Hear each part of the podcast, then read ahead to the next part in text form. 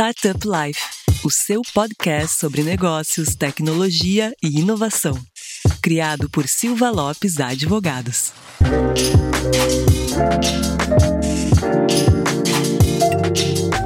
Fala galera, meu nome é Lion Lopes e está começando mais um Startup Life, o seu podcast sobre negócios, tecnologia e inovação. E como sempre, está aqui dividindo a bancada comigo a minha grande amiga Cristiane Serra. E aí, Cris, beleza? Tudo certo, Lion. Lion, tu sabe qual é o número desse episódio? Bom, eu não participei do último episódio e eu acho que deve ser o 45. Isso mesmo, isso mesmo. Eu perguntei porque nós estamos na nossa contagem regressiva para o episódio 50. Olha aí, coisa boa, hein? E te trago uma notícia. Ele vai realmente coincidir com ali o dia, a semana do nosso um ano de podcast. Então vai ser um evento especial mesmo. Exatamente, por isso que a gente está nessa contagem regressiva e preparando um episódio muito bacana. E esse também foi preparado com toda dedicação para ser um episódio muito bacana também. Mas antes de eu contar qual é o tema de hoje, aquele recado importante para os nossos ouvintes. Não esqueça de acessar o portal startuplife.com.br para notícias e informações sobre o ecossistema e também nos seguir no Instagram, startuplifeoficial, nos seguir no Spotify ou na sua plataforma de preferência. Dado o recado, o episódio, o último que tu participou, Laio, ele foi sobre marketing digital e ele deixou um gostinho de quero mais para os nossos ouvintes e por isso a gente trouxe o tema novamente para a gente aprofundar um pouco mais nessa área que é tão importante para as empresas. Então, Lion, conta para o pessoal quem está aqui conosco hoje. E eu sei que tem três estados diferentes. Contando conosco, são quatro. A gente está se espraiando, que nem diz um bom gaúcho, né? Brasil afora aí. E são estados que a gente tem a felicidade de trabalhar muito próximo, porque né, quando a gente fala dentro do, do escritório, a gente, temos muitos clientes nesses estados.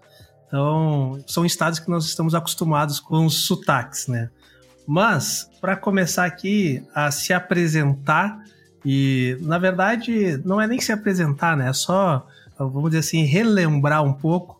A gente tem um prazer aqui de ter novamente o Guilherme, que é analista de e-commerce da Reserva. Pelo jeito, tu gostou de participar do nosso podcast, né, Guilherme? Fala, Lion. Oi, Cris. Obrigado novamente pelo convite. Gostei sim. Nosso menino do Rio. É. e tô aberto a novos convites. Quando precisar, é só chamar.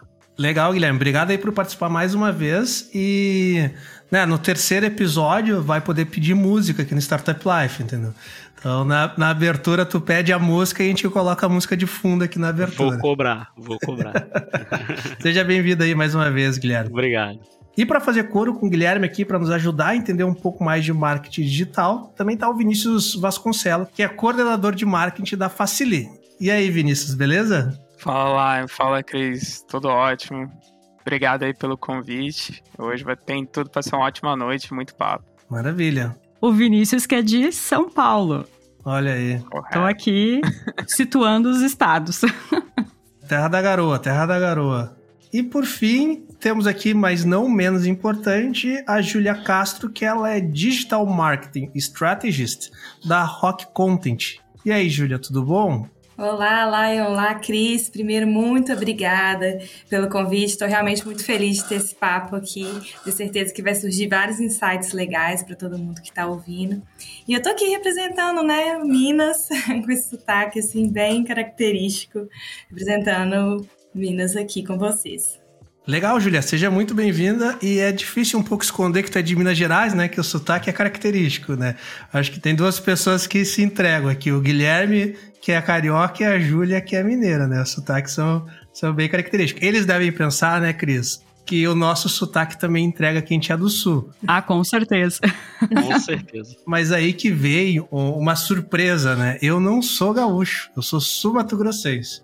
Então, meu sotaque aqui dá um, dá uma enganada. Eu tenho uma mistura de sotaque do sul, porque já moro aqui há muitos anos, mas não sou não sou gaúcho. Então, na verdade, Cris, estamos aqui em cinco estados diferentes. É verdade, né? tinha esquecido desse pequeno detalhe. É, exato. É Minas, é São Paulo, é Rio de Janeiro, Rio Grande do Sul e Mato Grosso do Sul. Isso que é um, um episódio diverso, né? Tem, tem diversidade aqui no nosso episódio. E falando em diversidade, né, Cris, logicamente, marketing se faz também entendendo as diferenças que nós temos aqui nesse nosso Brasilzão, com perfis diferentes, personas diferentes e características regionais diferentes também. Isso, sem dúvida nenhuma, é um baita desafio para quem trabalha com marketing digital. Vai ser o nosso, nosso assunto de hoje, que foi um assunto, como tu disse, de gostinho de quero mais, né? A gente ter um pouco mais de informação. E como a gente grava esse episódio sabendo o resultado do episódio passado, foi um resultado de um episódio que o pessoal gostou. Então, logicamente, esse daqui também vai ser mais um grande episódio. E daí, Cris, eu passo a bola para ti, para tu abrir aqui o nosso nossa rodada de conversa sobre marketing digital. Vamos lá então, vamos iniciar a nossa conversa. E nessa primeira questão, eu quero trazer um pouco mais da parte conceitual do marketing e fazendo um resgate nas eras do marketing tradicional, vamos chamar assim. O conceito era dividido em quatro estratégias, os famosos quatro P's do marketing: produto, preço, praça e promoção. E com a revolução digital, veio também a necessidade de oferecer uma experiência que vai muito além da compra em si, transformando então os 4 P's em 8. Guilherme, o que são os 8 P's? Boa pergunta, Christian. Vê se eu lembro de todos, hein? a gente vai se ajudando. Te bota no, no, no, no já me coloca... uma enrascada assim de abertura. Já, já na abertura. No, é que assim, Guilherme, no primeiro episódio a gente é mais soft, né, Lion? Sim, Depois o, a pessoa vai participando, a gente já vai apertando mais. Mas deixa eu ver se eu, eu, tenho uma, uma pequena colinha aqui de algumas coisas que eu sempre gosto de, de falar, né? Quando a gente vai falar sobre marketing digital. Não coloquei especificamente aqui sobre os outros os 8 P's, mas eu lembro de alguma coisa, né? Então a gente fala principalmente de preço, praça, né, produto que já algo, enfim, já vinha assim, já existia, né, se a gente colocar dessa forma. E aí entra a parte de pessoas, é, processos, posicionamento e performance. Faltou um, acho. Ah, e promoção. E promoção. Eu estou usando aqui uma colinha também para entender os oito P's, que é uma colinha feita pela Rock Content.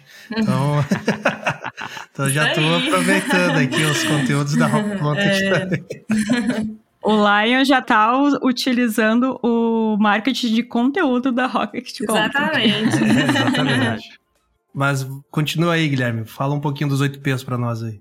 É, então, basicamente são, são esses oito P's, né? Eu acho que serve como um, balizador, né, quando a gente pensa numa estratégia de, de marketing de maneira geral, né, é mais voltado hoje para o digital, principalmente quando a gente fala nessa parte de performance, posicionamento, enfim. Mas eu acho que de maneira geral a gente pode aproveitar aí esses oito P's para todos os processos de marketing de uma empresa, né? Seja os mais tradicionais, né, offline ou digitais. Perfeito. É, eu vi na minha colinha aqui da Rock Content, daí eu vou passar um. Já aproveitar e passar para a Júlia também para fazer esse, esse gancho. Ali, bom, né, como o Guilherme falou, tem preço, praça, promoção e produto. E daí fala em pessoas, processos, posicionamento e performance. E daí eu queria uh, ver um pouco da Júlia, já que eu estou usando a cola da Rock Content, que é por que, que houve essa evolução do marketing mais tradicional, somente desses quatro P's ali, né, que a gente fala preço, praça, promoção e produto. E qual que é a diferença do marketing digital para a gente adicionar esses quatro novos P's? Pessoas, processos, posicionamento e performance. O que que trouxe essa evolução assim para o marketing digital utilizar essas, esses novos P's, por assim dizer? Bom, eu acho que o marketing, assim como o comportamento, ele, ele acompanha o comportamento do consumidor, né? E é muito claro que o comportamento do consumidor vem mudando com os anos e essa questão do digital mudou completamente como a gente se comporta com as marcas, o que a gente espera das marcas, né? Então, esses novos 4Ps, eles vêm para entrar aí como uma métrica para as marcas e empresas avaliarem mesmo assim e serem reconhecidas mesmo no mercado como marcas conceituais, né? Assim, hoje a gente fica muito claro que o que se fazia antigamente, né, na guerra básica de preço, já não já não cabe mais hoje no século 21, né? Hoje a gente busca uma experiência de valor, a gente busca marcas que conversem com o nosso estilo de vida, né? A gente vai muito além de preço, prazo. Então, é, esses novos 4Ps vêm exatamente para fazer esse ajuste aí no novo consumidor, né? Perfeito. Tem um, um dos P's aqui que eu acho que diz muito a respeito do marketing digital, que é o de performance, né? E daí aqui em off a gente estava falando, se apresentando, e o Vinícius falou que parte da função dele é performance, growth, crescimento. E daí se fala aqui, né, na colinha do Rock Content que eu estou usando aqui, fala que ah, esse P da performance é para verificar algumas KPIs, ver se realmente a sua estratégia de marketing está dando certo ou não. E daí eu, eu passo a bola aqui para o Vinícius, para ele me falar um pouquinho sobre o quão importante é a performance por marketing digital. Como que, como que se mede, como saber né, se, se o marketing digital está dando certo para a empresa ou não, que tipos de, de, de indicadores vocês usam aí para verificar e acompanhar a performance de uma empresa né, no viés do marketing digital, né? Bom, eu acredito que esses outros quatro P's que foram adicionados aí nos últimos anos, né, formando os oito pilares do marketing, esses novos quatro P's funcionam todos juntos, né? Não dá para falar de performance sem falar em, em promoção, né? Mas promoção não no sentido de preço baixo, e etc, mas sim na promoção em promover a marca, né? Então, isso acaba impactando bastante da performance. A propagação também, que hoje em dia é o que a gente fala mais em virais, né? Toda marca quer ter um conteúdo viral, quer virar meme, né? Tem muitas marcas que ficam focando nisso, de construir ali um, um marketing focado totalmente em virar na geração de virais mesmo e principalmente na personalização, né? Hoje em dia você pode personalizar sua arte, seus anúncios e como a Júlia falou, a gente acaba trazendo uma fidelização da marca com o cliente, né? Então o público começa a se identificar, a se reconhecer com o conteúdo. Então passa a ver a marca um pouco mais com familiaridade, né? E confiança, que eu acho que hoje em dia a prova social nas redes sociais é tudo, né? Então com esses três a gente vem mais para a parte de performance, né? Então a performance ela vem para a gente medir realmente se uma ação está fazendo sucesso, se está realmente funcionando, seja uma, uma ação de conversão, uma ação de branding.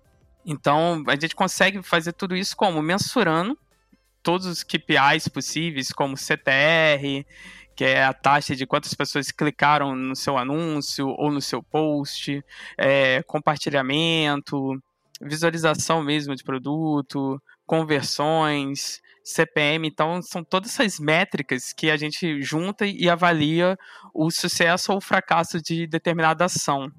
Então, com isso, é possível analisar perfis né, de quem interage com você, quantas pessoas abriram ou clicaram um e-mail, marketing, o e-mail marketing, ou com o próprio conteúdo acessado em sites e apps também.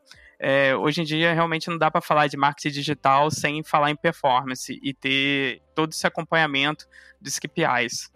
Tu trouxe um ponto legal, Vinícius, que né, realmente né, não tem como falar somente de um dos pilares sem falar dos outros, e tu trouxe bastante aqui que a performance leva bastante em consideração os perfis, né?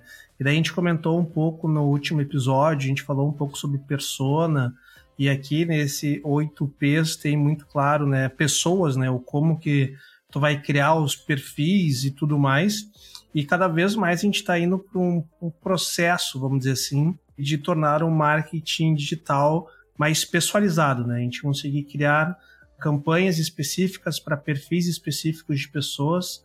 Inclusive, eu vi algo muito bacana, foi no LinkedIn que eu vi acho que foi na, na, na Eurocopa agora, que sabe aqueles aqueles as placas publicitárias, né? As placas publicitárias que tem na beira do campo, que eu não sei que mágica que os caras estão fazendo, que eles conseguem segmentar o que aparece naquela placa para cada canal de televisão diferente que está transmitindo aquele, aquele jogo. Então isso tu vê que é, putz, é um, não é um marketing digital.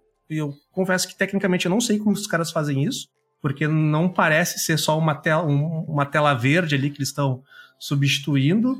E daí tanto que esse vídeo ficou bem viral no LinkedIn porque aparecia quatro, quatro sponsors diferentes numa mesma jogada assim, de futebol. E daí tu vê a que nível que a gente já está chegando já nessa personalização, porque quando a gente fala em TV, a gente está falando em marketing de massa, né? Uma marketing, um marketing mais tradicional de massa, mas que está chegando nesse nível de personalização. E daí eu queria uh, entender um pouco de vocês aí, passar a bola para o Guilherme aí, já que ele, ele viu esse vídeo também, pelo, pelo, a gente se vê aqui, então eu vi ele balançando a cabeça.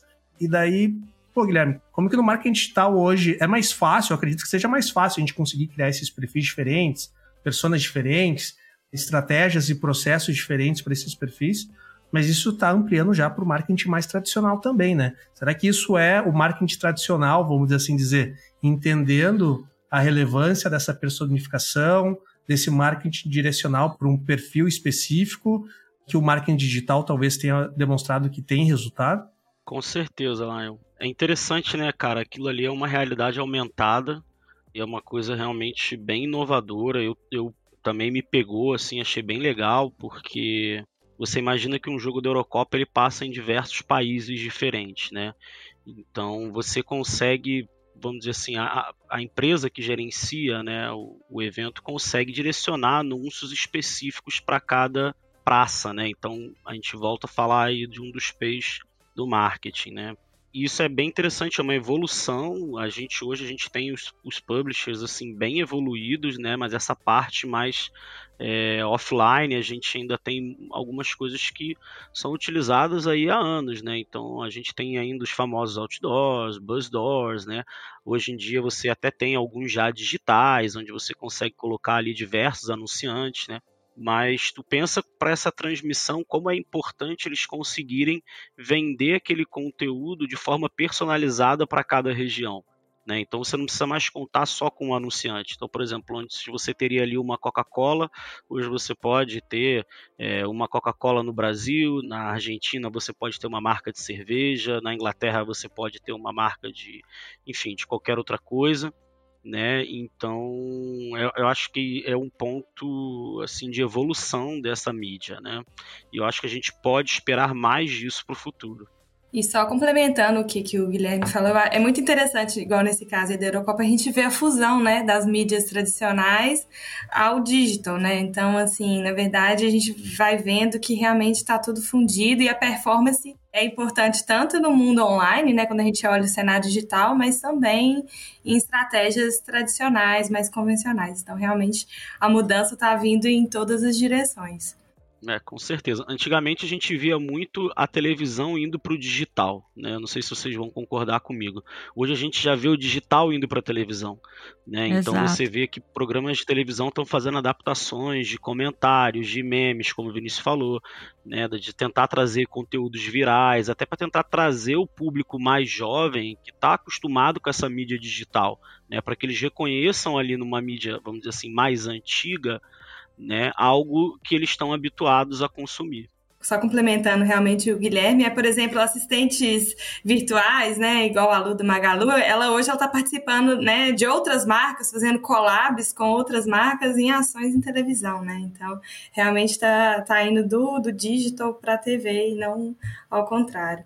Era justamente nessa área de venda que, que eu ia comentar que a gente vê antigamente, e daí existem alguns canais ainda que ficavam passando ali produtos, vendendo o produto e que era para você ligar ou você ir procurar a loja, né? Hoje, com frequência, a gente vê ali o QR Code para pessoa ir direto no site e comprar pelo celular. Então, até a forma de vender na TV mudou, né?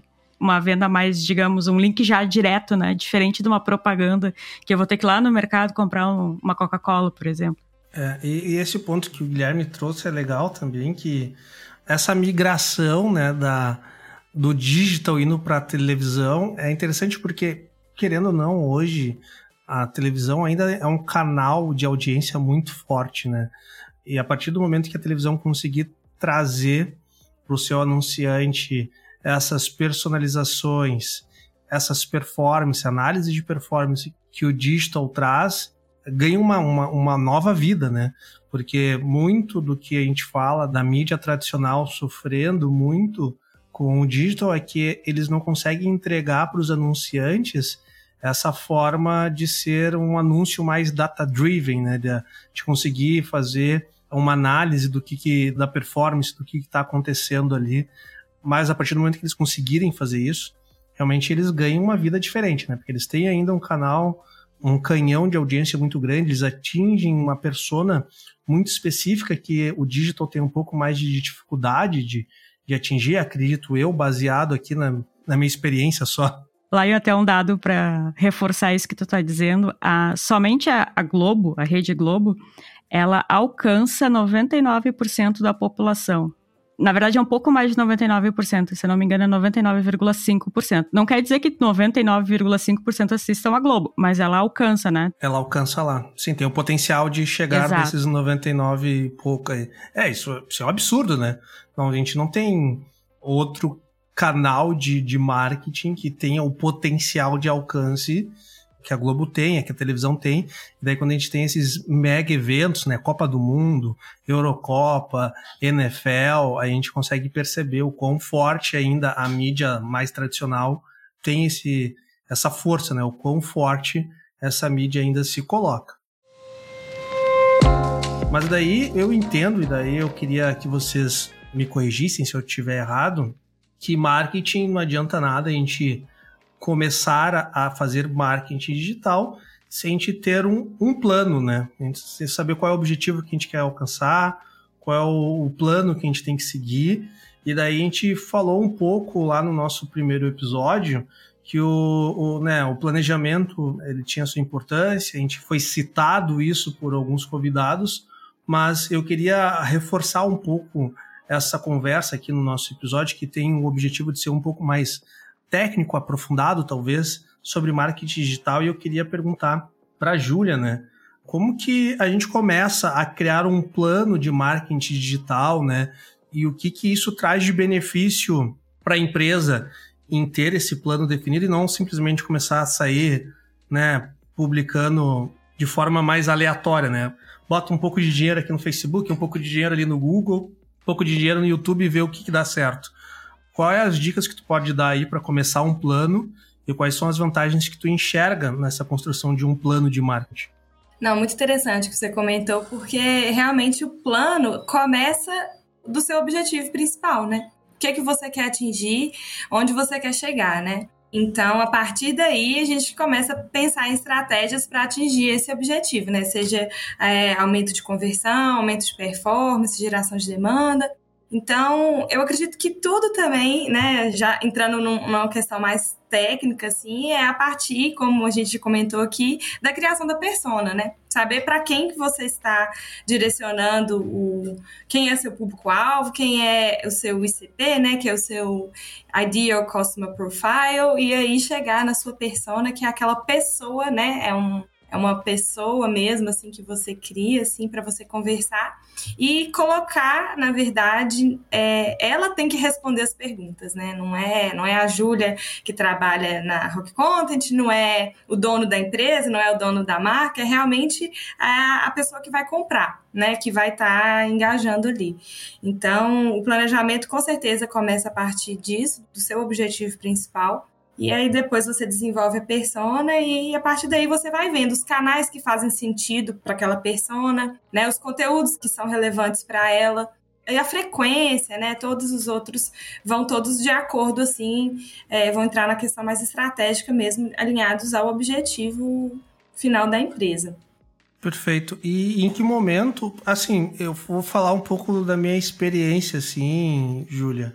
Quando a gente começou a trabalhar com um pouco mais de marketing digital, assim, meio que a gente foi tateando no escuro, né? Então, Hoje a gente tem muitos conteúdos, como a Rock Content produz aí para a galera, mas na época a gente foi um pouco tateando no escuro, entendendo realmente qual que era o canal a plataforma mais interessante, uh, mais bacana para nós.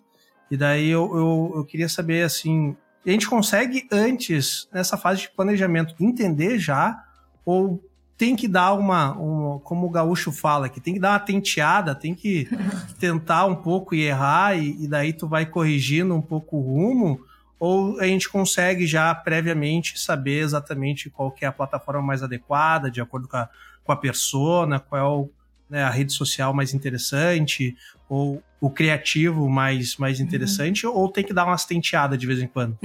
é, eu acho que é um pouquinho dos dois, sabe? Eu acho que um não exclui o outro, eu acho que é muito importante é, fazer benchmark, conversar mesmo com, né, é, com outras empresas do setor, entender o que está rolando né, no setor mesmo, e a segunda é realmente tentativa e erro, e mais do que isso, né? Não é apenas tentar errar, é, mas é metrificar isso, né? Colocar isso no papel e fazer essa decisão baseada realmente no que, que o dado ali está mostrando, o que, que a métrica está indicando, né? E não no que, que você acha, né? Porque, como você comentou, e às vezes a gente fica dando tiro no escuro e aí você nem sabe qual escuro você tá, né? Então, assim, dá um tiro no escuro, anota, né? Registra, e aí, com o tempo, as, as respostas vão aparecer para você, né? Então, eu diria que é um pouquinho de cada, assim. Complementando o que a Júlia disse, também tem uma questão que a gente vai nessa tentativa e erro, vai também identificando qual canal funciona e qual conteúdo funciona melhor em cada parte do funil de venda, né?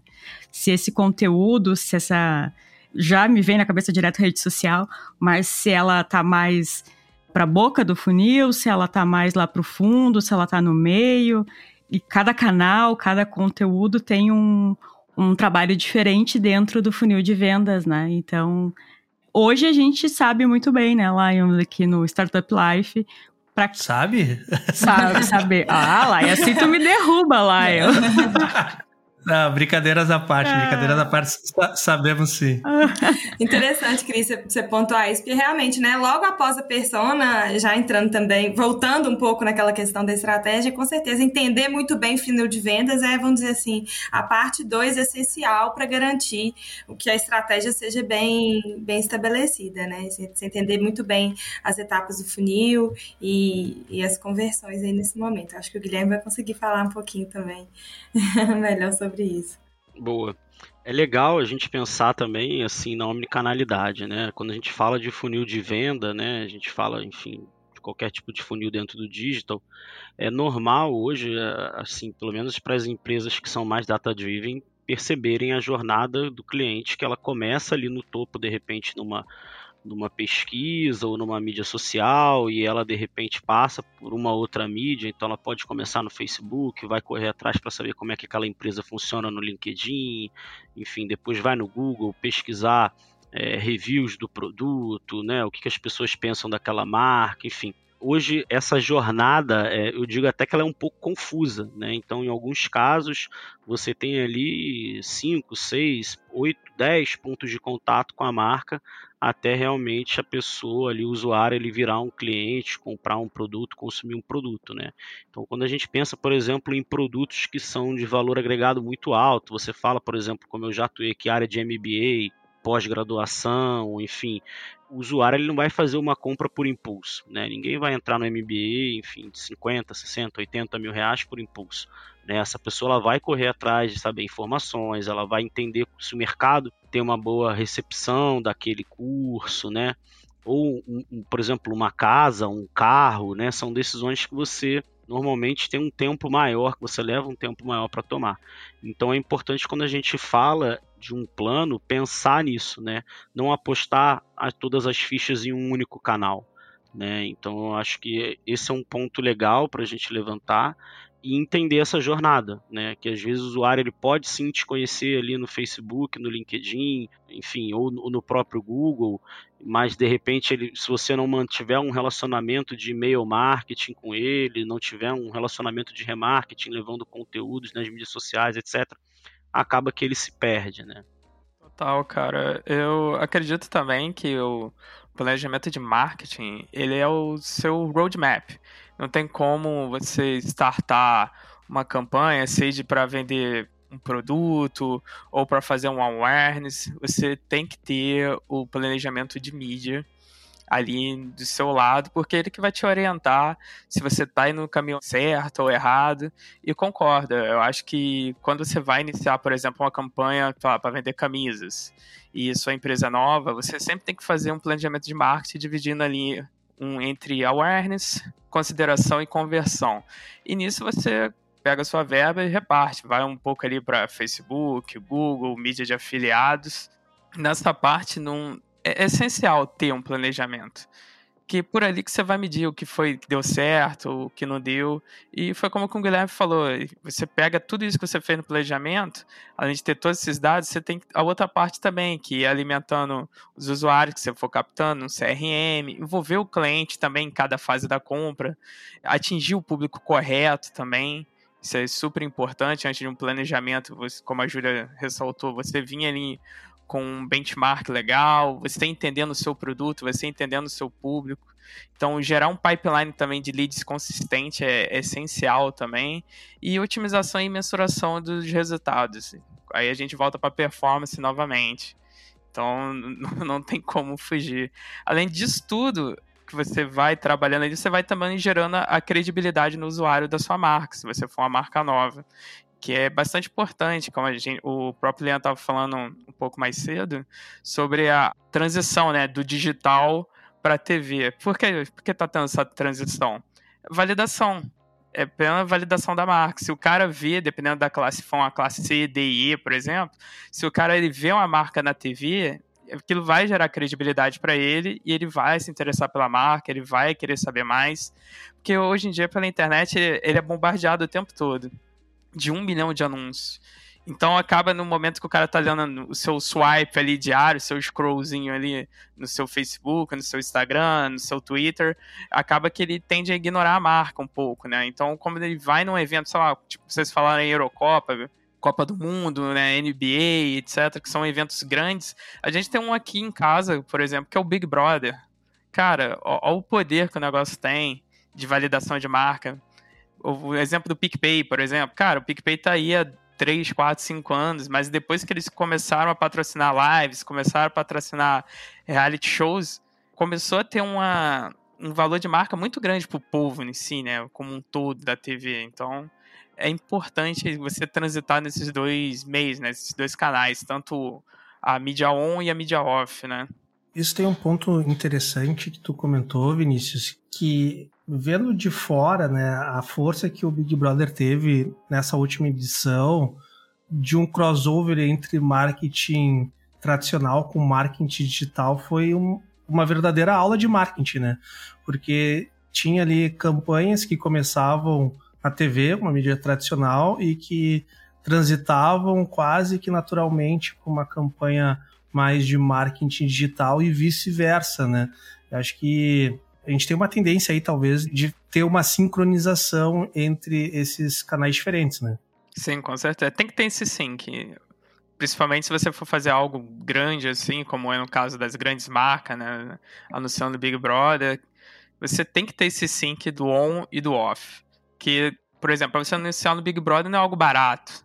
Então você, beleza, tô anunciando lá no Big Brother, vai vir um caminhão de gente pro meu site ou pro meu app. Se eu não tiver preparado, não tiver com a, uma infraestrutura legal, com o meu planejamento de mídia ali em dia, porque a gente faz muito planejamento e, além de todo o planejamento, a gente faz muitas projeções. Então, quando a gente faz esse tipo de campanha, a gente já tem projetado quanto a gente vai converter, quantas pessoas vão acessar, como a gente vai trabalhar com aquele público que está entrando, se a gente vai trabalhar com a campanha de consideração, se a gente vai trabalhar com remarketing, se a gente vai dar alguma coisa para incentivar esse novo usuário. Então tem tudo tem que estar tá bastante amarradinho ali, bem mensurado dentro do nosso planejamento de marketing para a gente atingir o sucesso. E eu vou aproveitar aqui perguntar pro pro Guilherme que tem uma experiência aí, acredito, né, que maior nessa sincronia entre marketing offline e marketing online, aí, até pelo, pelo setor onde, onde atua. Com certeza tem essa preparação assim um pouco de cauda longa, né, Guilherme? Eu acredito eu, né? Faz uma campanha muito grande num canhão como um Big Brother da vida ou qualquer outro grande evento e depois o marketing digital vem um pouco para dar um reforço nos, no, no day after, assim, né? Para continuar martelando, vamos dizer assim, a marca na cabeça do, do lead ali, né? Do, do, do potencial consumidor.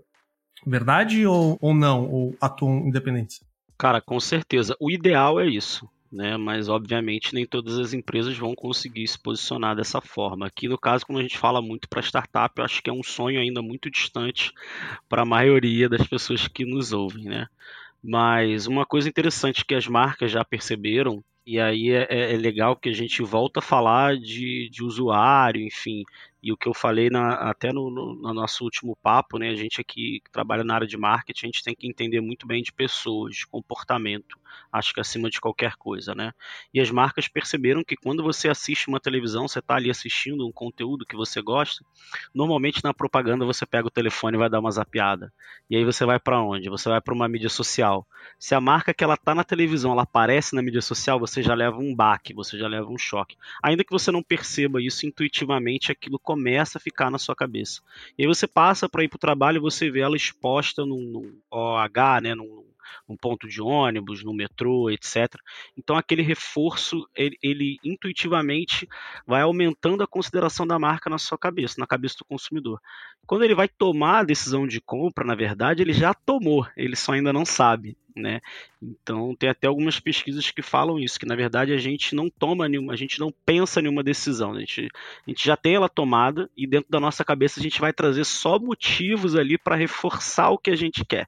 Né? Então, se eu penso, por exemplo, em comprar uma carteira, né, eu vou analisar preço, qualidade, material, etc., intuitivamente, né, por conta de todos esses é, esse bombardeio, vamos dizer assim, de informações que a gente recebe no nosso dia a dia, eu já tenho a minha escolha. Eu vou simplesmente procurar ali motivos para validar minha decisão é aquela, aquilo que alguns trazem, né, Guilherme? O livre-arbítrio é só uma ilusão, né? Com, a gente, certeza, com certeza. A gente não toma nenhuma decisão, as decisões são tomadas por nós, a gente só acredita que tomou ela, né? exatamente.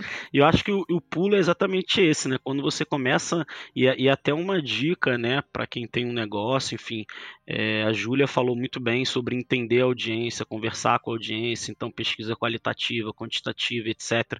É, a gente sabe que isso não é algo simples, não é barato, não é rápido, mas a partir do momento que você começa a entender assim a tua audiência, na, sabe, naquele ponto pormenorizado, você consegue entregar ali conteúdos e soluções que a pessoa ela nem percebe que você está vendendo algo para ela e quando ela realmente precisar tomar uma decisão, a sua marca já está na cabeça dela, ela já sabe, né? Ela já rechaçou aquele valor, então assim, eu acho que essa nova a gente pode falar que o marketing digital é uma nova vertente do marketing, né?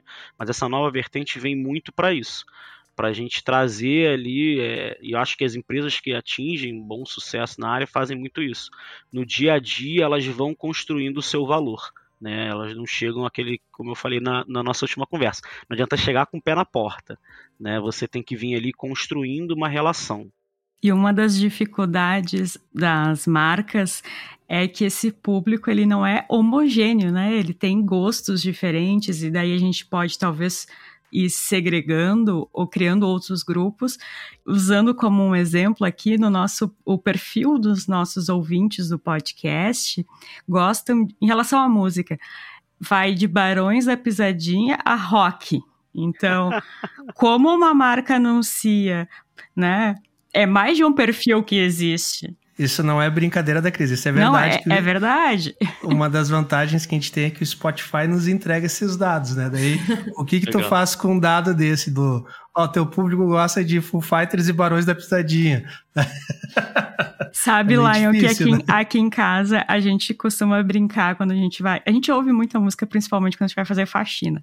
E a gente costuma brincar, vamos enlouquecer o algoritmo do Spotify, porque daí a gente põe sertanejo antigo, pagode, daqui a pouco um Full Fighters. Você já imaginou você fazer um vídeo com. Acho que é David Grohl, né? Que é o vocalista uhum. do Foo Fighters, isso. dançando Barões da Pisadinha? É, Sua mídia social vai é explodir é de lá. É, explode. Né? Eu não sei se pode dar alguma implicação legal depois. Mas... E olha que ele é bem capaz de topar, hein? Pois é, mas inclusive ele no Rock in Rio conheceu até um, um viral, vocês, não sei se vocês chegaram a pegar isso, um rapaz que toca baixo dançando, enfim. Sim, e, sim, sim. Que ficou famoso, né? Então você vê o poder do viral. Ele conheceu e tocou com David Grohl no Rock in Rio, né? Então você vê a proporção que o digital tem tomado na nossa vida hoje, né? Perfeito, perfeito.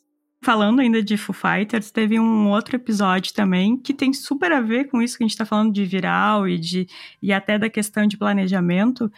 Alguns anos atrás, uma cidade italiana se mobilizou e fez um flash mob pedindo que o Foo Fighters tocasse lá. E não estava não tava no, nos planos deles, né? Não estava na não estava dentro do tour.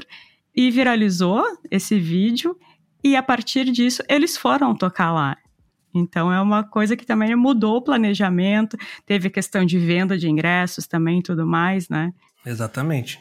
É, esse é uma boa, um bom exemplo de como os dados, né, eles podem mudar o seu plano de, de marketing, nesse caso aí, seu, seu plano de tour no meio do caminho, né, que a gente já tinha até falado sobre isso e acho que é um dos pontos mais valiosos do, do, do digital, é essa possibilidade de virada rápida, né? Então, como o Vinícius falou bem, o teu plano de marketing ele vai estar ali para ser um, um, balizador de como as tuas campanhas elas estão funcionando. A partir do momento que você vê que você não está atingindo as impressões que você espera, né? Ou que, por exemplo, seus anúncios não estão não estão recebendo os cliques que você imaginava, estão muito abaixo, né, de um bench de mercado ou até de outra campanha que você já rodou, você consegue de forma rápida mudar ali o teu conteúdo, mudar, enfim, a tua estratégia para tentar, vamos dizer assim, salvar a tua campanha. E na televisão, no rádio, isso já é mais difícil, né? Só complementando realmente isso, é a questão do conteúdo como forma de abrir, de iniciar uma conversa, né? E, e, isso entra junto realmente com essa questão de segmentação que a Cris comentou aqui. Então, a partir do momento que você cria conteúdos ricos, você consegue entender o que é que seu público ali está querendo, o que, é que ele quer, o que, é que ele está procurando, e a partir daí criar uma segmentação realmente fiel, né? Então, criar conteúdos realmente pensando nisso, né? É, colocar isso realmente como estratégia do, do seu marketing para abrir abrir portas mesmo dos seus conteúdos, entenderem é, a pessoa que está ali do outro lado do computador, o que, que ela está realmente querendo, né? Então, com esses dados que você recebe da, do seu público, dos seus leads, você consegue ir moldando uma estratégia mais efetiva. Então, como a gente está ouvindo, né, são muitas estratégias, canais, ferramentas e por aí vai surgindo dentro do, do marketing digital. E naturalmente que organizar tudo isso em busca de melhores resultados não é uma tarefa fácil. Então, por isso que eu pergunto para o Vinícius como se faz a gestão de marketing digital e quais são as principais ferramentas, Vinícius? Bom, vamos lá. A gestão de marketing digital hoje em dia é, basicamente você tem que estar tá familiarizado com todo tipo de mídia possível, né? Então você tem que estar tá sempre bastante antenado ali em qual plataforma, onde está todo mundo, se é no Google, se é no Facebook, questão de, de automação também, ter todos os dados, ter um bom dashboard, onde você consiga analisar tudo que está acontecendo dentro do seu app ou dentro do seu site, para você saber quantos usuários estão navegando agora, taxa de rejeição, o que, que eles estão fazendo, o que, que eles estão comprando. Então, ter tudo isso alinhado, principalmente essa parte de análise, é simplesmente é indispensável. Você tem que ter esses dados ali na, na ponta do lápis. E nessa outra parte de gestão também são as plataformas, né?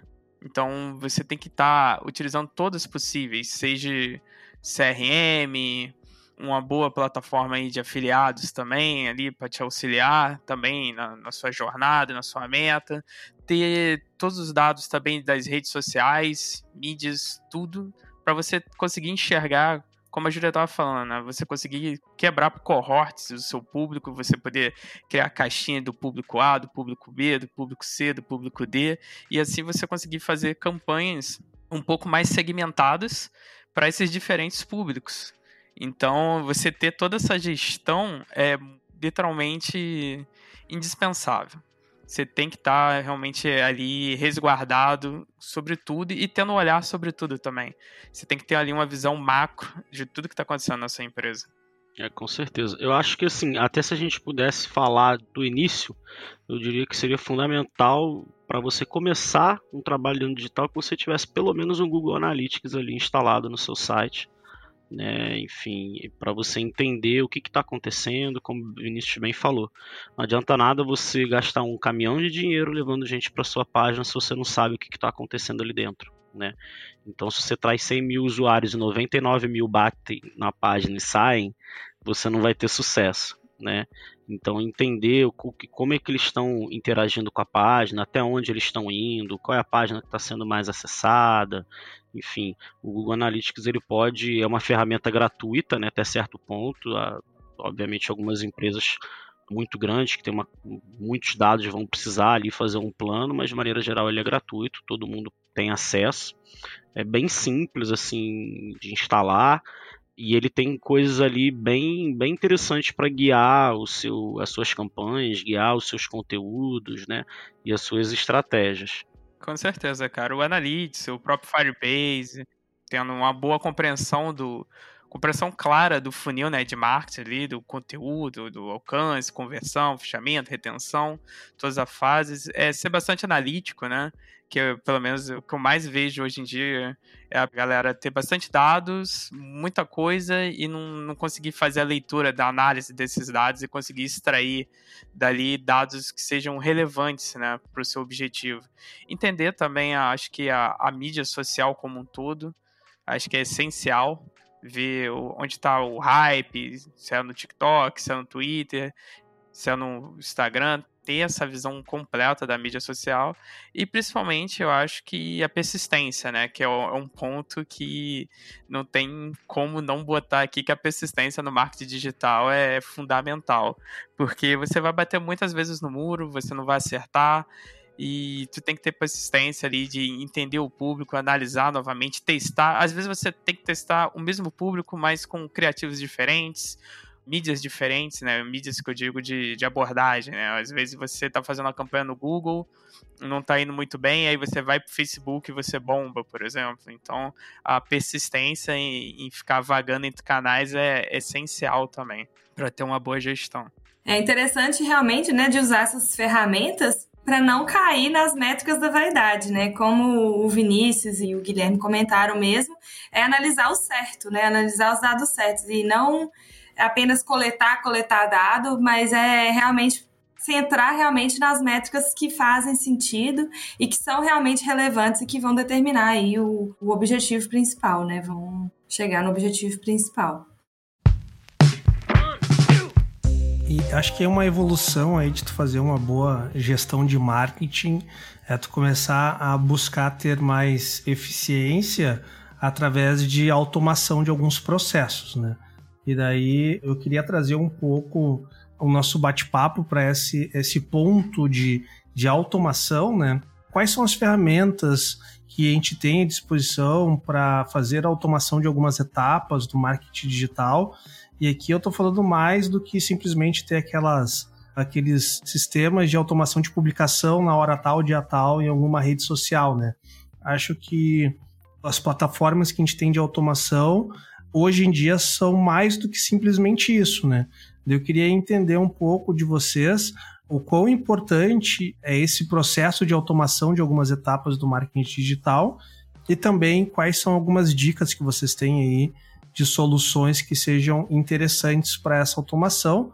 Bom, se a Júlia puder começar trazendo um pouco da sua experiência, depois a gente passa aí para o Guilherme e Vinícius também sobre automação.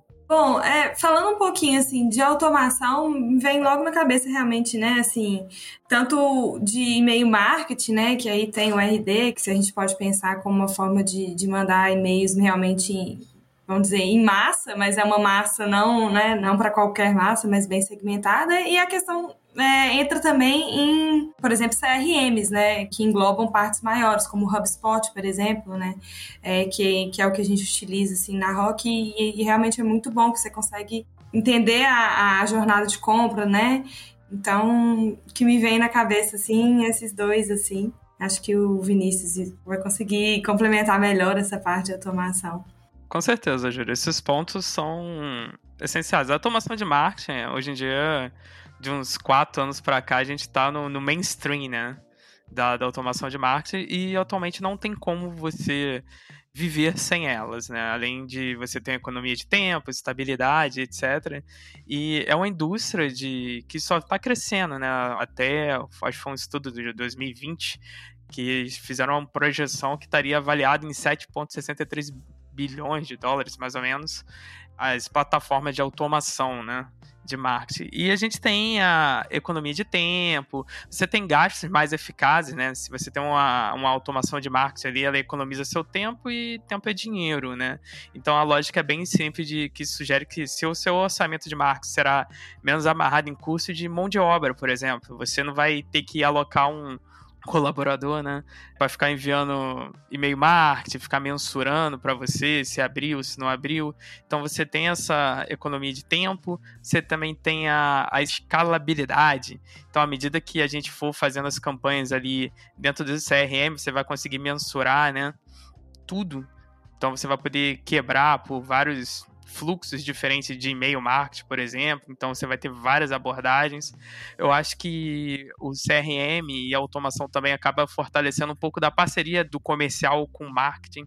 Então você tem, você vai conseguir passar leads mais quentes para o seu comercial, para ele, no caso do imobiliário dele, fazer uma conversão ali com o lead mais quente possível. E para finalizar bem, eu acho que a você consegue medir medidas concretas de sucesso, né? Você vai ver ali se seu conteúdo tá legal, se seu público tá respondendo bem. Então, a automação é, é primordial. A Júlia falou sobre o HubSpot, que é uma ferramenta excelente, porque você mede de ponta a ponta todo o fluxo do usuário, toda a jornada dele. Se ele entrou pelo um Ads, se ele eh, converteu dentro de um fluxo de e-mail, por dentro do HubSpot também você, se tiver um atendimento comercial, você consegue ouvir a conversa que o seu time comercial teve com o seu lead, para você entender realmente se aquele lead que você está levando para dentro da plataforma, ele está um lead quente, está um lead realmente compatível com as suas campanhas e também com o seu segmento. Então eu vejo a automação como realmente mais do que o futuro, né? Já, já ficou ali alinhado dentro do marketing digital. É, principalmente agora que a gente tem bots em quase todos os lugares, né? Bots em site de atendimento, bots em apps. Então você tem essa automação desses bots com machine learning, que eles vão aprendendo junto com o seu usuário, é perfeito, tanto para um e-commerce quanto para um app. É muito interessante, Vinícius, trazer isso, tirar realmente essa, esse lado subjetivo da análise, né? Assim, não é sobre o que você pensa, não é sobre o que nós pensamos, é, que os, é sobre o que os dados mostram. Então, a automação, ela vem, vem de encontro a essa filosofia, que só a filosofia que tem que ser colocada mesmo, assim, para se atingir o objetivo, assim, principal do, do marketing mesmo. É, já está mais do que consolidado, né? Quando você vê empresas que já têm uma maturidade maior no digital, né, você não consegue atingir uma maturidade dessa sem automatizar algumas coisas. Né? Então, quando você pensa no e-commerce, por exemplo, o usuário se cadastrou no seu e-commerce, você já por meio da automação você já pode deixar programado um primeiro e-mail de boas-vindas. Então, quando ele faz uma compra, toda, enfim, o trajetório da compra, né? Ou se ele é um lead, você pode automatizar ali alguns fluxos de conteúdos para ir criando uma maturidade maior no usuário, né? Isso falando assim, só de CRM, como o Vinícius falou muito bem, hoje acho que uma bola da vez é, é, a questão do chatbot, né? Então, quando você pega uma marca muito grande que recebe muitos contatos, você ter ali um bot que consegue ir direcionando o usuário para cada área, né? Ou até entendendo o perfil quando você tem de repente dois, três, quatro planos diferentes para vender na, na, sua empresa, entendendo o perfil do usuário e direcionar isso já para uma equipe mais especializada, enfim, a automação de relatórios é muito importante. Então, por exemplo, hoje, né? Até falando um pouco do, da reserva, né? Hoje, todo dia, às 9 da manhã, cai no meu e-mail um relatório que me diz como é que foi todo o meu cenário do dia anterior. Então a gente já começa o dia entendendo o que aconteceu ontem e buscando melhorar. Né? Então, se eu tivesse que parar e buscar todos esses dados, compilar isso no Excel, enfim, em algo mais manual, perderia ali algumas horas que seriam essenciais. Né?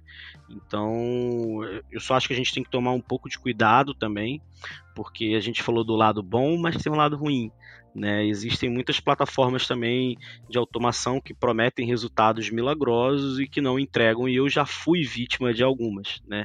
Então, assim, a gente tem que ter assim sempre um, um, certo cuidado quando a gente pensa em automação também.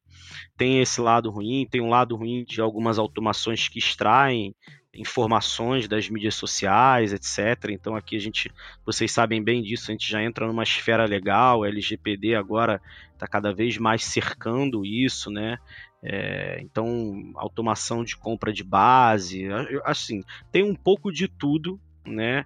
Eu acho que a gente tem que ter um crivo assim, com muito cuidado quando a gente vai fazer o nosso planejamento, quando a gente vai pensar em automação. O primeiro ponto é pensar se a gente realmente precisa daquilo, o que, que aquilo vai trazer de benefício, né? Então, por exemplo, uma automação de relatório é ótimo, né? Você ter, se você puder ter lá um dashboard onde vai aparecer é, a sua campanha, o seu site, enfim, quantos leads foram gerados, o custo do lead, que plataforma que eles vieram, né, de que origem de mídia eles vieram.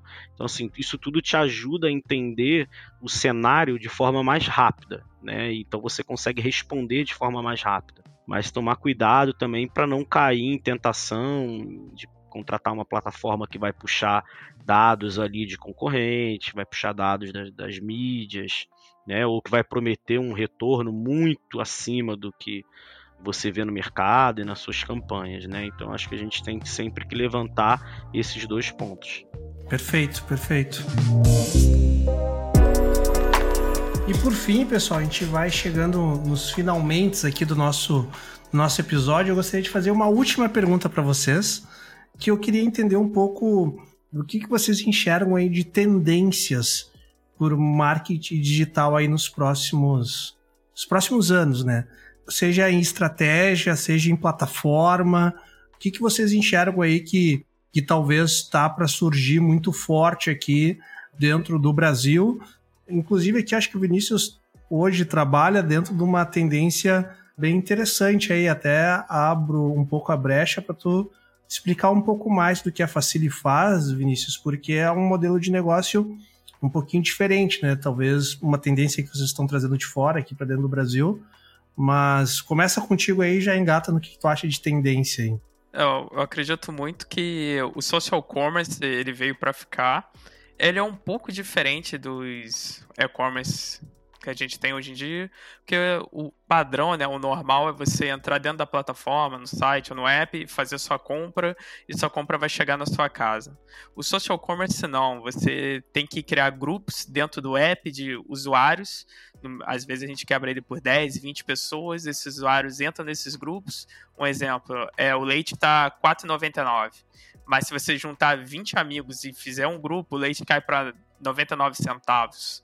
Então, isso é bem bacana, é um, é um estilo bem legal mesmo, e principalmente o, o, grande diferencial dele é o fato de a gente não enviar o produto, né? Você não tem um frete. A gente tem vários pontos de retiradas espalhados pelo estado, pela cidade, então você vê o ponto de retirada mais próximo da sua casa, você pelo app acompanha toda a jornada do seu pedido, aí você olha, ah, beleza, já chegou no ponto de retirada, você sai da sua casa, vai lá, pega o seu produto e volta. Então isso acaba barateando bastante, que tem muitos usuários que eles não dependendo da classe, ele não efetua a compra por causa do frete, que às vezes o frete fica quase o mesmo preço do produto que ele está comprando. Então, eu acredito bastante que essa é uma grande tendência. O social commerce é aliado também com os live commerce, que não tem como fugir. Amanhã mesmo o Mercado Livre vai fazer um live commerce, que é bem legal. Eu acredito que é para bater um pouco aí no amanhã o Shopee vai fazer também uma grande ação, então é uma resposta do Mercado Livre. Shopee também que é um pouco parecido com o social commerce, então é que ele cria ali sua própria comunidade, você é como se fosse um grande marketplace, né? E ele tem um diferencial ali que às vezes você não paga o frete. Então, ou seja, você pode vender lá, você vai enviar o seu produto e você não vai ter um custo de frete. Nem um usuário e nem um vendedor. Então, isso impacta bastante. Então, é uma grande mudança. E eu acredito também em outras tendências, como eu acho que saindo um pouco desses formatos de venda, eu acredito muito que a gente vai caminhar para um lugar um, um pouco mais Martech, né? Então a gente vai ter bastante fornecedores aí a partir de 2022 aí de Martech, oferecendo soluções, né, como a Júlia falou do HubSpot, o Salesforce, o Oracle, e acredito também que a gente vai ter um, uma grande tendência também na, no organismos de padronização independentes, né? Isso inclui ali o World Wide Web Consortium e o Live Standard, onde você trabalha ali com... Você tem trabalho de tecnologia de hipertexto, né? Dentro da, da web. Então acredito fortemente que essas quatro tendências aí vão vir com tudo devem chegar em 2021. Muitas já estão sendo executadas agora em 2021, mas eu acredito que nos próximos cinco anos aí isso aí vai vir com tudo. Boa, com certeza. Sobrou pouca coisa para falar, viu, Vinícius? Foi muito bem. É, e acho que, inclusive, no nosso último papo a gente falou sobre isso, né? Falou sobre o live commerce, que o lado asiático é bem forte, tá, enfim, é uma, é uma tendência. A gente tinha até comentado que a reserva já tinha feito isso, outras marcas já estavam testando, enfim. E eu acho realmente que é algo que vai pegar, principalmente aliado a um conteúdo de mais leve, de show, de, né, de uma coisa mais de humor, de repente, né, aquilo que a gente falou da última vez também, né? O brasileiro ele gosta dessas coisas mais leves, né? Guilherme, uma pergunta aqui. O live commerce é o bom e velho Shoptime? Cara, acredito que é o bom e velho Shoptime olhado de uma outra forma, né? É a evolução do é Shoptime. A evolução do Shoptime, exatamente. O Shoptime estava à frente do seu tempo. estava muito à frente do seu tempo. Exatamente, exatamente. Eu acredito fortemente nisso também, gente. É, é o volta mercado ali no seu ápice. Com certeza. É, acho que uma das coisas que a gente falou aqui é da omnicanalidade, né? É até um pouco difícil essa palavra, eu prefiro falar omnichannel, acho que vai mais fácil. Mas é, acho que é uma tendência também as empresas começarem a pensar mais em como diversificar o seu posicionamento, né? Então sair só de Google, Facebook, LinkedIn, Instagram, né? A própria parte dos bots, dos chatbots, acho que é uma tendência também. Muitas empresas já estão explorando isso muito bem, inclusive para prospecção, né? Não mais como um canal só passivo, um canal até ativo. As mídias programáticas também têm crescido com força. Recentemente a gente teve uma atualização do iOS que mudou um pouco o cenário de marketing digital, né? E até a, por conta da LGPD aqui no Brasil, mas também na Europa, esse cenário está mudando, a forma com que a gente, vamos dizer assim, rastreia o usuário, as ações, as interações do usuário está mudando.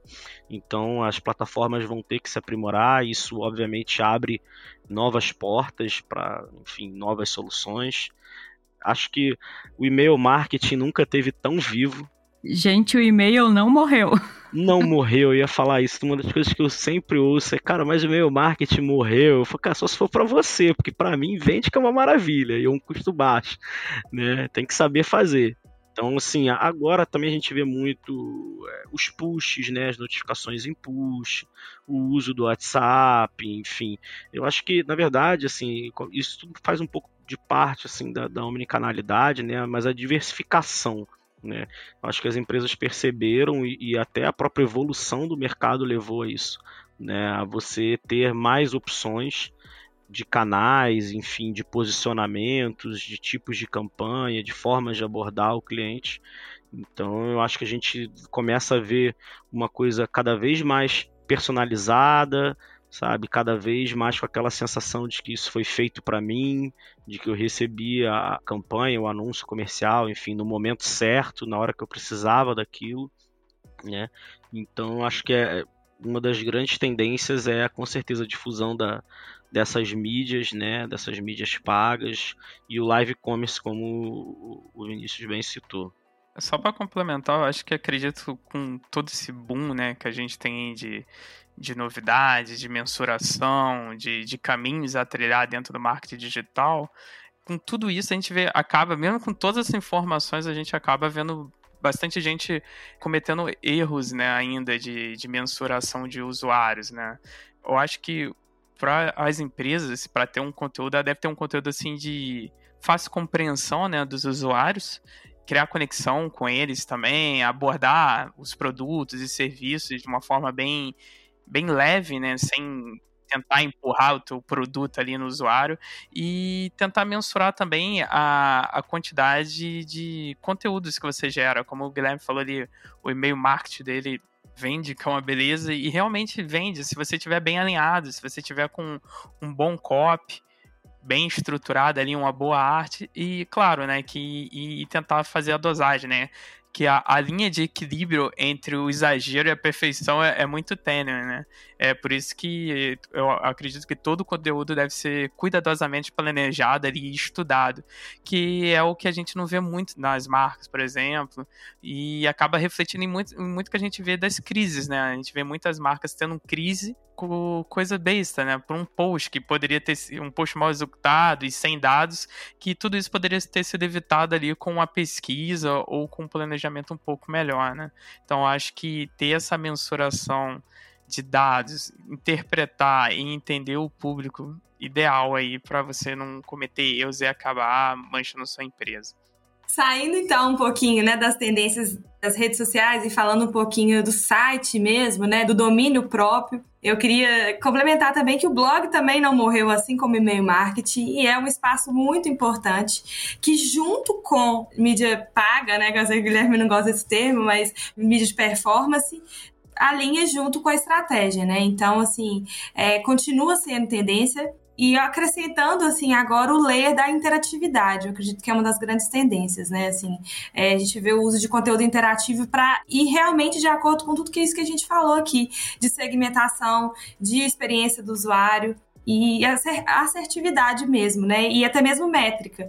Então, eu vejo assim, uma grande tendência realmente é ter conteúdos interativos no site e nos blogs para realmente entender e trazer um layer de entretenimento, gamificação aí ao conteúdo produzido. Perfeito.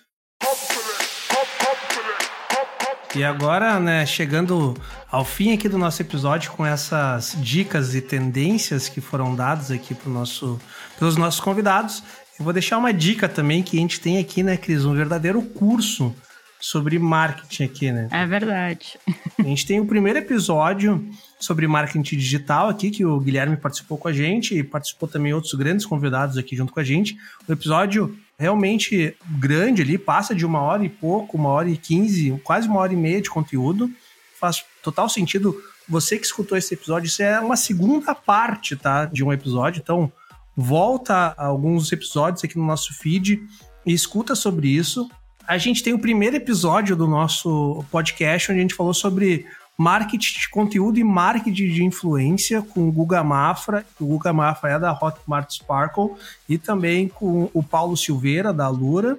Então vale a pena também vocês escutarem um episódio de estreia absurdo que a gente teve aqui dentro do, do nosso podcast. E também a gente teve um episódio falando sobre Martech, né, que o Vinícius falou um pouco aqui, uh, comentou sobre um pouco das Martechs, uh, a importância das Martechs, a gente falou aqui sobre várias plataformas, então a gente também tem um episódio fazendo uma análise sobre o setor de Martechs também. Esqueci de algum outro episódio sobre o assunto, Cris, ou é isso mesmo? Temos alguns assuntos que se aproximam, né? Que a gente também falou, que são as questões de métricas. Então a gente tem ali também métricas financeiras, também temos NPS. Exatamente, sobre Customer Success, Customer Exato. Experience, também tem uma correlação muito grande com marketing digital, o marketing como um todo, né? Então tem bastante conteúdo aí, se vocês ficaram com gostinho de quero mais, com certeza tem outros episódios nossos aqui que vão engrandecer o conteúdo trazido nesse episódio. Lion, a minha dica para os nossos ouvintes, o ouvinte que chegou agora, né, que não ouviu outros episódios ou ouviu poucos, é maratonar mesmo, é ouvir tudo. A gente está criando um MBA aqui, né, Cris? É então, verdade. tudo que tem de conteúdo aqui, com certeza vai engrandecer a tua jornada aí como empreendedor. Bom, Cris, vamos chegando aqui ao final de mais um episódio. Vou convidar aqui, vou chamar os nossos convidados para se despedir, deixar os seus recadinhos finais e fazer o seu bom e velho jabá também. Vou começar aqui pelo Guilherme. Pô, Guilherme, muito obrigado por participar aí de mais uma vez do nosso podcast. Certamente não vão faltar outras oportunidades da gente participar junto. Já, já vai pensando na música aí pro terceiro episódio. E deixa os teus recadinhos finais aí pra galera. Muito obrigado de participar mais uma vez aqui com a gente. Imagina, imagina. Eu que agradeço, gente. Adorei a experiência. Mais uma vez, obrigado, Cris. Obrigado, Lion. Deixar aqui o recado, né? Eu, da última vez eu até falei, falei que, gente, eu não sou produtor de conteúdo, né? Mas eu acabei esquecendo de falar o final, que é o seguinte: se vocês quiserem trocar alguma ideia, bater algum papo, fica à vontade. Eu sou bem aberto, bem receptivo quanto a isso.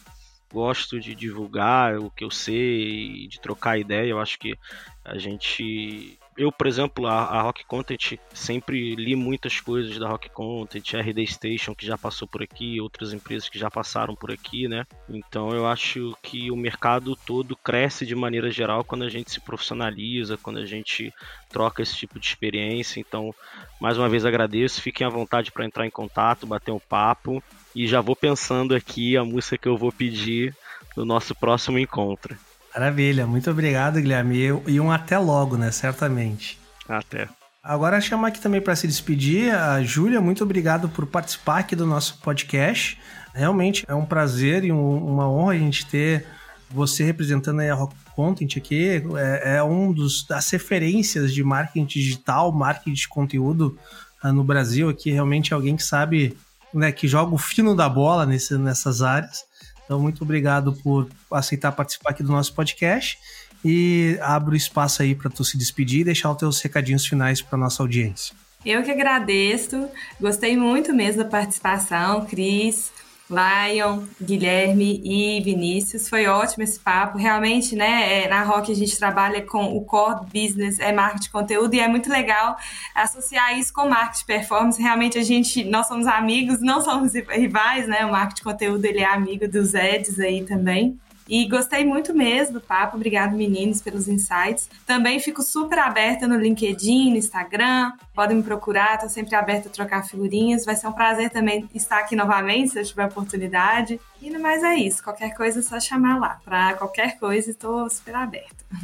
Sem dúvida, não vão faltar oportunidades aqui de tu voltar a contribuir com a gente aqui, Júlia. Pode ter certeza que o convite vai chegar. Por fim, aqui vou pedir para o Vinícius se despedir aqui da gente também, deixar os seus recadinhos finais. Muito obrigado por participar. Sem dúvida nenhuma, vai, vai participar novamente aqui de outros episódios, né? Caso queira, a gente vai enviar convite. Gostei bastante do modelo de negócio de vocês. Acho um modelo de negócio um pouco diferente. E também quero saber aqui, a gente se enxerga aqui na gravação do podcast, né? O Vinícius, ele, ele tem alguns action figures muito bacanas aqui fez um baita marketing aqui para Iron Studios. Iron Studios patrocina nós aí. Me manda, me manda um Gimli igual que o Vinícius tem ali, que eu tô. Eu tô. É, coitado, aquele Gimli ali daqui a pouco vai cair da estande do Vinícius aqui, porque eu tô secando ele. Mas brincadeiras à parte, Vinícius, muito obrigado aí por participar. Deixa teus secadinhos finais aí para nossa audiência.